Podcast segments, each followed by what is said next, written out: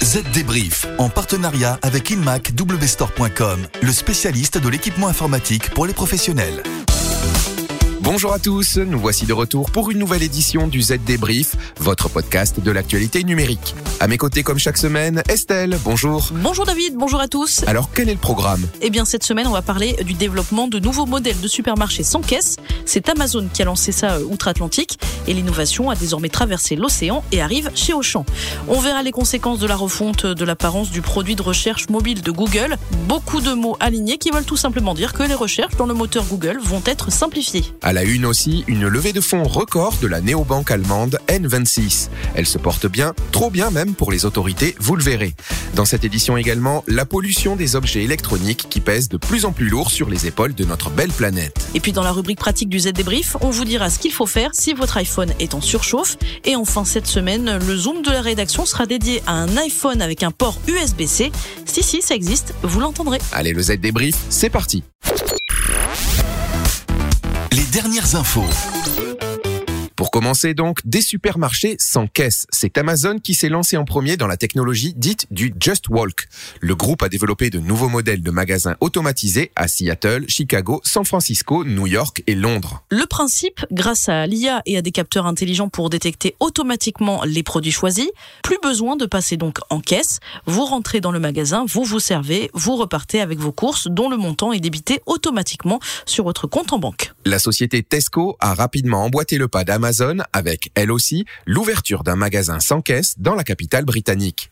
Pour y faire leurs achats, les clients s'enregistrent lors de leur entrée dans le magasin en scannant un QR code généré via une application sur leur smartphone. Une fois leur course terminée, chacun reçoit sa facture sur son compte. Ok, et comment ça marche? Chaque client est scruté par un dispositif de caméra qui surveille les produits achetés. Des capteurs de poids sont installés sur les étagères. Le système d'IA permet également de suivre les mouvements de chaque client plus question donc de piquer une dans les bacs. En France, c'est Auchan qui s'y met et teste en ce moment ce genre de technologie sur un campus étudiant de Roubaix. Les clients doivent télécharger l'application d'Auchan Go dans laquelle sont enregistrés le numéro de téléphone et le moyen de paiement de l'acheteur. Une fois passé le portique du magasin, les utilisateurs n'ont plus qu'à faire leurs emplettes sans avoir besoin de scanner les produits ni de valider un paiement sur une borne. C'est le système de reconnaissance des articles et des mouvements CloudPeak qui automatise le process. Et la cerise sur le gâteau, c'est qu'à chaque achat, une information est envoyée au dépôt pour rapprovisionner les étals. Une tendance dont on devrait entendre de plus en plus parler. Vous nous le disiez dans les titres, Estelle, Google se lance donc dans la refonte de l'apparence du produit de recherche mobile. Oui, de manière plus concrète, cela veut dire que désormais, à chaque résultat de recherche sur Google, vous aurez un défilement continu et non plus des résultats par page, au départ de laquelle on vous demande de cliquer sur Voir plus pour consulter la seconde. Vous me suivez? On pourra donc scroller à l'infini sur les pages de résultats du moteur de recherche. Voilà, c'est ça. Pour le géant américain, ce nouveau dispositif doit satisfaire les utilisateurs de la recherche Google les plus curieux. Le géant s'efforce ainsi de rendre la recherche sur mobile plus rapide, que ce soit sur les versions mobiles des navigateurs Chrome et Safari ou via son application pour iOS et Android. La fameuse refonte de l'apparence du produit de recherche mobile de Google. David, vous avez tout compris. Allez, maintenant, on parle de cette levée de fonds record de la néobanque allemande N26. Elle vient de récupérer près de 773 millions d'euros en levée de fonds pour financer euh, de la technologie et de la cybersécurité, mais aussi étendre son offre de services bancaires mobiles. Un succès qui s'explique par la croissance impressionnante de cette banque en ligne. Créée en 2015, elle revendique aujourd'hui près de 7 millions de clients dans le monde. Une réussite qui ne va pas sans ennui. En juin dernier, l'autorité financière allemande l'a sanctionné d'une amende de plus de 4 millions d'euros en raison de failles dans son dispositif de prévention du blanchiment d'argent. N26 a depuis renforcé ses moyens de lutte contre le blanchiment d'argent, mais le régulateur allemand n'a pas dit son dernier mot et désormais oblige la néobanque à restreindre ses acquisitions de nouveaux clients, pas plus de 50 000 à 70 000 clients par mois, officiellement pour lui permettre de renforcer sa gestion des risques. Et les nouveaux clients devront patienter sur liste d'attente. Poly conçoit des produits audio et vidéo haut de gamme pour que vous puissiez réaliser de meilleures réunions n'importe où, n'importe quand, tout le temps. Nous n'avons pas pu construire un mur autour de vous pour éliminer les bruits de fond. Nous avons donc choisi la deuxième meilleure option, créer une zone de concentration avec le nouveau micro-casque Voyager Focus 2. Vous n'entendez rien d'autre que votre appel et tout ce que vos interlocuteurs entendent, c'est vous. Et c'est disponible chez InMacW Store. Le chiffre marché. Et cette semaine, c'est un chiffre et un nombre. Le premier, c'est 4 pour 4% de croissance par an de la pollution électronique dans le monde. Et le nombre, c'est 74 pour 74 millions de tonnes de ces déchets prévus pour 2030. Ça fait vraiment beaucoup. Et en même temps, ça n'est pas étonnant quand on sait qu'en moyenne, les consommateurs remplacent leurs appareils mobiles tous les 3 ans et que jusqu'à 1 milliard d'appareils électroniques sont expédiés chaque année dans le monde. Des appareils qui sont peu recyclés. En Europe, un ménage moyen détient 11 appareils qu'il n'utilise pas ou qui sont cassés. Cette nouvelle forme de stockage se développe euh, entre autres raisons parce que certains utilisateurs gardent leurs anciens appareils même cassés pour préserver leurs données. Et le pire, c'est que quand on souhaite se débarrasser de ces déchets, on les jette le plus souvent au mauvais endroit. Aux États-Unis, par exemple, 151 millions de smartphones sont chaque année mis à la poubelle et donc ne sont pas recyclés. Ces déchets électroniques qui contiennent des métaux lourds finissent incinérés ou mis en décharge. Et oui, c'est d'autant plus idiot que la fabrication des téléphones mobiles coûte très cher en matières premières et en émissions carbone. Le recyclage pourrait donc être une solution pour préserver la planète. Ça pourrait même être une source de richesse.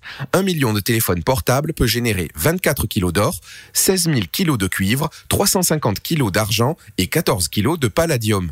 Encore faut-il que les consommateurs adoptent les bons gestes pour recycler leur smartphone et craquent peut-être aussi moins souvent sur le dernier smartphone à la mode. Ça peut toujours être utile. Allez, maintenant, on vous explique euh, comment sauver le soldat iPhone lorsqu'il attrape une insolation, ou plus exactement une surchauffe. Cela peut arriver lorsque vous configurez l'appareil pour la première fois, mais aussi lorsque vous effectuez une restauration depuis une sauvegarde, ou bien quand des applications analysent les données telles que les identifications de visage, de lieu après une mise à jour logicielle. Cela arrive aussi lorsque vous utilisez euh, des applications ou des fonctionnalités de réalité augmentée ou riches en graphisme. Bref, ça arrive et le message qui s'affiche alors sur l'écran est la restauration à partir d'iCloud reprendra lorsque cet iPhone aura refroidi. La solution, elle est très basique. Coller une poche de glace à votre appareil. On est d'accord, lors de l'opération, il vous faut préserver votre iPhone de l'humidité. Et on me dit du côté du Burkina Faso que placer aussi son appareil devant un climatiseur, ça peut aussi faire l'affaire. Mais c'est plus lent. Le zoom de la rédac. Et enfin, pour finir euh, ce Z débrief, le zoom de la rédaction de ZDNet qui, pour le plus grand plaisir de David, est dédié lui aussi à son petit chouchou, l'iPhone. Mais cette fois-ci, il n'est pas question de température, mais de connectique, et c'est Guillaume Sériès qui nous en parle. Il a traversé les alpages suisses et en revient avec une bien étrange découverte.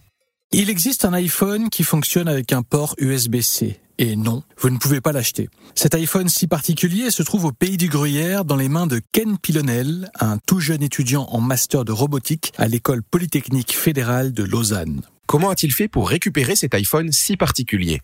C'est lui qui a bricolé ce smartphone mutant, débarrassé du célèbre port propriétaire Lightning de la marque à la pomme. Son iPhone 10 permet désormais à la fois de charger et de transférer des données via le port USB-C. L'idée m'est venue à la suite de ma frustration, dit l'étudiant au quotidien suisse Le Temps. Après un an et demi de travail, il prévoit de publier sa trouvaille sous licence open source dans les semaines à venir. Et ça va cartonner, c'est sûr.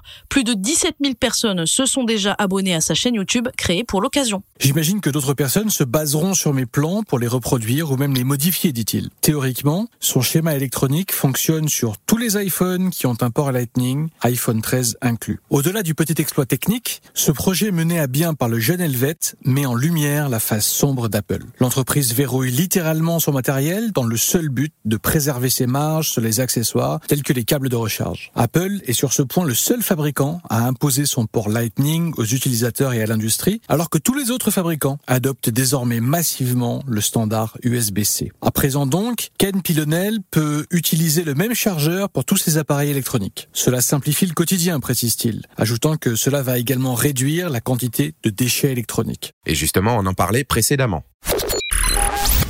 Et voilà, le Z débrief, c'est terminé. Rendez-vous dans une semaine pour un nouvel épisode. Encore une fois, pour n'en manquer aucun, abonnez-vous sur Spotify, Deezer ou Apple Podcast. Et n'hésitez pas aussi à nous écrire sur le site zdnet.fr ou à nous interpeller sur les réseaux sociaux. Ah oui, et je voulais aussi vous annoncer la naissance du ZDTech, le podcast de la rédaction de ZDNet. Tous les jours, un journaliste de la rédaction fait le point sur un sujet d'actualité du monde de l'IT et des telcos. N'hésitez pas à l'écouter. Et enfin, si vous aimez le Z débrief et le ZDTech, parlez-en à vos amis et dites-le nous en laissant des petites étoiles ou un commentaire sur votre application préférée. À la semaine prochaine. Bye bye. Z Débrief, en partenariat avec InmacWstore.com, le spécialiste de l'équipement informatique pour les professionnels.